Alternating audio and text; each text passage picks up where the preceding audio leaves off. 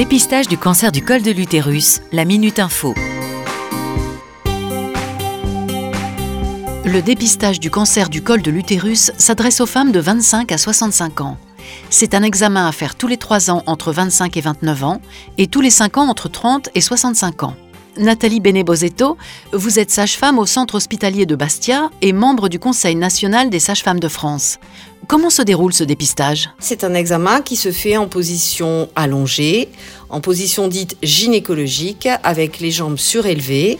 On va faire un prélèvement de quelques cellules au niveau du col de l'utérus à l'aide d'une petite brossette. Cet examen n'est pas douloureux.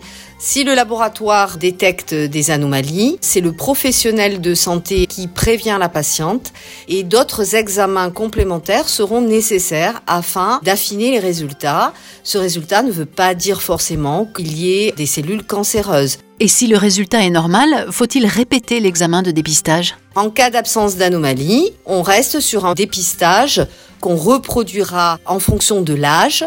Ce dépistage permet de détecter un cancer le plus tôt possible, d'éviter son développement.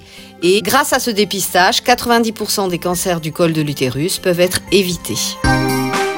Vous êtes une femme de 25 à 65 ans Ce dépistage vous concerne. Il permet de détecter la maladie à un stade précoce et d'augmenter les chances de guérison.